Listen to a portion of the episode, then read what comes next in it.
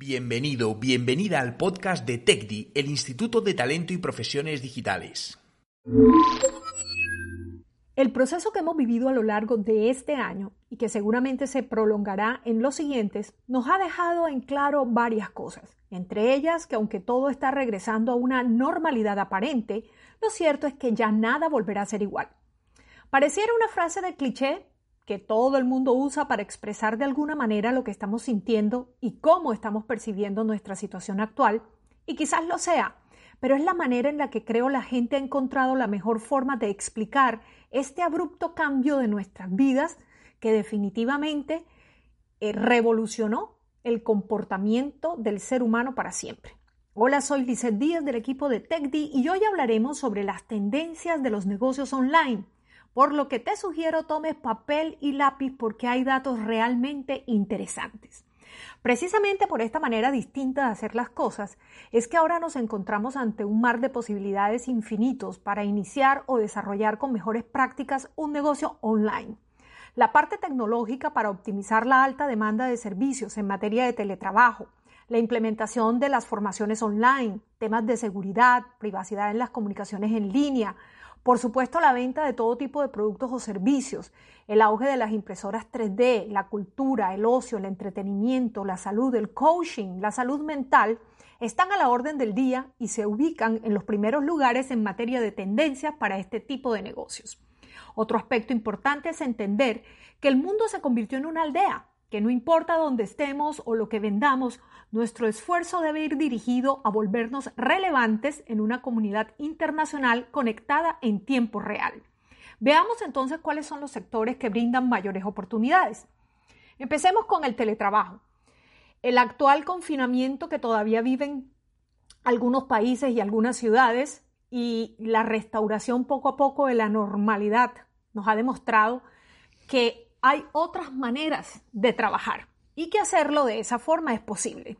La mayoría de las empresas han tenido que reforzar o comenzar su comunicación digital a través de plataformas como Google Hangout o Zoom.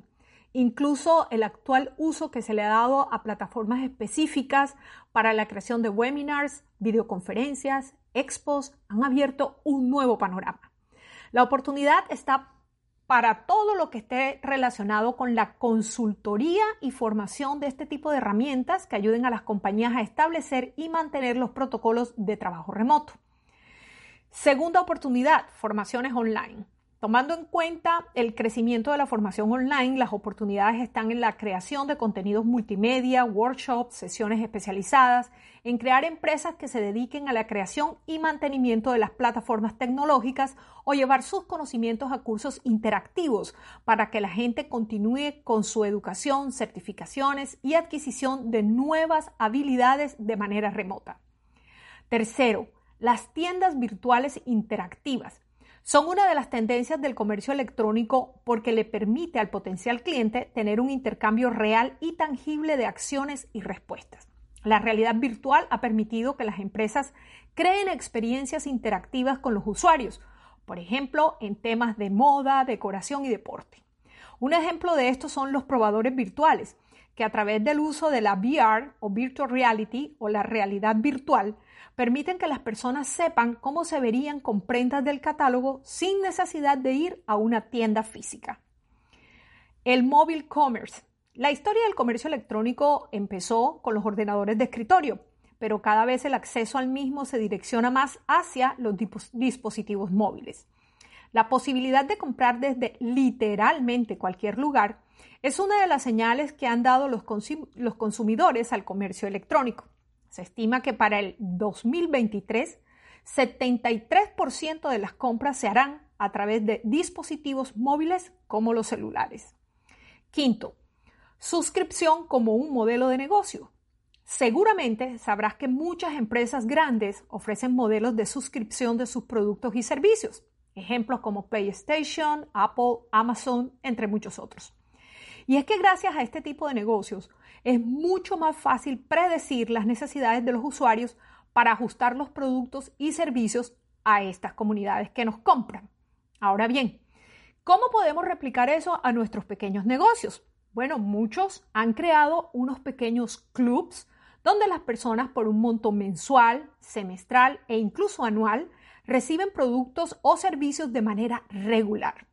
Esto se aplica en casi todos los giros, ya sea en la parte de belleza, salud, deporte, tecnología, educación, gastronomía, entre muchos otros. De esta manera mantendrás a más clientes durante más tiempo en lugar de que hagan solo una compra en tu tienda. Un resultado positivo de esta regular audiencia es el aumento del lifetime value, es decir, el valor que cada cliente aporta a la empresa a lo largo del tiempo. Sexto, me encanta este porque vamos a hablar de la sustentabilidad como un elemento diferenciador de tu compañía. Esta no solo es una de las tendencias del comercio electrónico, es una tendencia a nivel global por la necesidad y la conciencia colectiva que se ha desarrollado. Las personas ya saben que los recursos no son ilimitados y la sustentabilidad forma parte de la conservación en los consumidores modernos o de la conversación en los consumidores modernos. Nosto, que es una empresa de servicios web, elaboró una encuesta donde halló que el 75% de los clientes quieren sus productos con menos envolturas. Muchas empresas han visto esta necesidad, no solo como un método para ayudar a la conversación del medio ambiente y su conservación, sino también para aumentar sus ventas. Entonces han aplicado cosas como envolturas biodegradables, materias primas de organizaciones responsables social y financieramente, reducción del uso del papel, métodos de reciclaje en todas las etapas de producción, uso sustentable de la energía, home office, entre otros. Y si hablamos de una gran empresa que ha comenzado a utilizar esto como un elemento diferenciador, es Nike, por ejemplo, que decidió comercializar un tipo de zapatos hecho enteramente de productos reciclables. Séptimo, seguridad en las conexiones. Actualmente la mayoría de la población ha tenido que mudar casi todas sus actividades diarias a los entornos digitales. Esto ha llamado eh, la importancia de poner mayor atención en temas de ciberseguridad y la protección de nuestros datos. Aunque muchas empresas todavía no se han percatado de la urgencia de estos servicios porque nunca habían enfrentado circunstancias como las actuales, hay una gran oportunidad para la creación de empresas relacionadas con temas de seguridad. Octavo, acceso a la salud. Uno de los principales problemas a los que han enfrentado o que se han enfrentado los países durante la pandemia es la saturación de los hospitales. En este sentido, las oportunidades están relacionadas con el diagnóstico online o lo que también se conoce como la telemedicina. Hay algunos países donde estas plataformas ya están disponibles y permite al médico eh, diagnosticar en tiempo real a distancia en campos como la radiología, cardiología, oftalmología y la dermatología. Las oportunidades que se detectan se relacionan con la posibilidad de ofrecer diferentes tipos de test que puedan realizarse desde casa y el desarrollo de empresas que combinen el diagnóstico médico con la inteligencia artificial. Noveno, impresión en 3D. Los desafíos generados por este tiempo de confinamiento han abierto una nueva perspectiva para los productos fabricados a través de impresoras 3D, ya sea en la impresión de herramientas u objetos de salud. En Italia, por ejemplo, se han implementado en tiempo récord la producción vía impresión 3D de 100 válvulas respiratorias en, en 24 horas. O sea, ha sido un tiempo récord. Décimo, servicios de ayuda a adultos mayores y sectores vulnerables. Durante la pandemia se ha dado a notar la especial vulnerabilidad de estos sectores. Una buena dirección de acción para emprendedores serán cadenas de valor empresariales enfocadas a estos grupos, es decir, poder crear productos y servicios en los que las personas mayores y sectores vulnerables no tengan que salir de casa y poder proveer a través de eh, tiendas online o servicios online eh, todo lo que esta población necesita. Décimo primero, bienestar en casa. Aunque ya se han ido abriendo con precauciones los bares y restaurantes, lo cierto es que no todo el mundo se siente seguro en estos espacios que han optado por seguir creando eh, actividades virtuales a través de Instagram, YouTube y Facebook para acercarse a sus consumidores y seguirles ofreciendo sus servicios de manera combinada. Otro aspecto del bienestar en casa es, por ejemplo, profesores de yoga, nutrición, deportes o actividades eh, de gimnasio o actividades físicas, ¿verdad? Eh, estas digamos, estos rubros van a necesitar mucho apoyo para mudar sus actividades a la red o comenzar su venta online de suplementos naturales. Por mucho que estos servicios puedan ser ofrecidos por gimnasios y en espacios de esparcimiento, se va a requerir de empresas que ayuden a implementar estas tecnologías. Eh, otra gran oportunidad está en el ocio para los niños.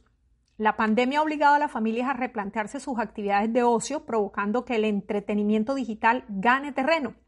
El temor a llevar a cabo actividades al aire libre y jugar con amigos está siendo un reto para todos. Por ello, muchas aplicaciones educativas infantiles están ofreciendo contenido para que los niños puedan seguir aprendiendo desde casa. En la post-pandemia, que es lo que estamos viviendo actualmente, esta tendencia seguirá creciendo y será el momento de emprender en la creación de contenidos que vinculen el entretenimiento con la educación y por supuesto va a estar orientado al público infantil según aseguran los, expertos.